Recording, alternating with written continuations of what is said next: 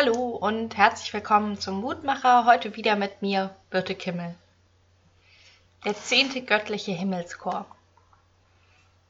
Im Mittelalter hat man ganze große Abhandlungen über den Himmel und den göttlichen Hofstaat gehabt.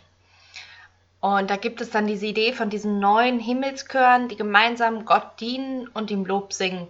Die sind dann in drei Kategorien eingeteilt und da gibt es dann unterschiedliche. Jeder Engelchor hat einen Namen. Also die Cherubim sind die eine Sorte, die Seraphim, die Erzengel und noch viele weitere. Und jeder hat auch seine spezielle Aufgabe. Die Losung heute steht im 35. Psalm und dort steht, Meine Zunge soll reden von deiner Gerechtigkeit und dich täglich preisen. Und da kommen jetzt die Himmelschöre ins Spiel. Ich kenne diesen Gedanken von Hildegard von Bingen, weil ich mich im Studium irgendwann mit ihr beschäftigt habe, aber ich glaube, die Idee ist deutlich verbreiteter. Die Menschen werden im Himmel einen zehnten Himmelschor bilden. Die Menschen sollen, so ist es zumindest bei Hildegard von Bingen, die gefallenen Engel ersetzen und mit ihnen zusammen wird der Hofstaat wieder in seiner gesamten und vollen Stimmkraft erschallen. Alle können wieder gemeinsam Gott loben.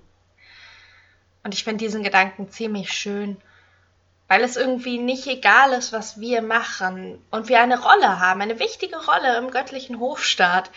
Wir sind nicht nur eingeladen, sondern wichtiger Teil zur Vollständigkeit des Himmels. Und weil ich Gott loben und preisen zumindest grundsätzlich einfach finde, jedes Gebet, das wir beten, stimmt in diesen Himmelschor mit ein, egal wann und wo ich es spreche.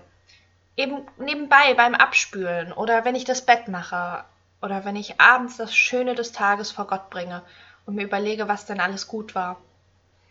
Und jeder hat da bestimmt seine eigenen Gewohnheiten, aber immer wenn wir Gott loben, machen wir den Himmel ein Stück voller.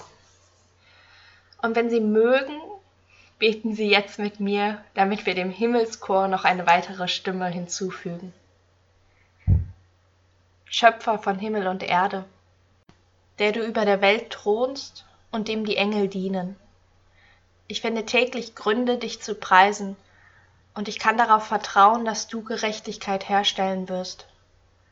Wie schön, dass ich dir darin helfen darf. Gepriesen sei dein Name. Amen. Das war der Mutmacher für heute. Morgen wieder mit Pfarrerin Sonja Oppermann. Tschüss.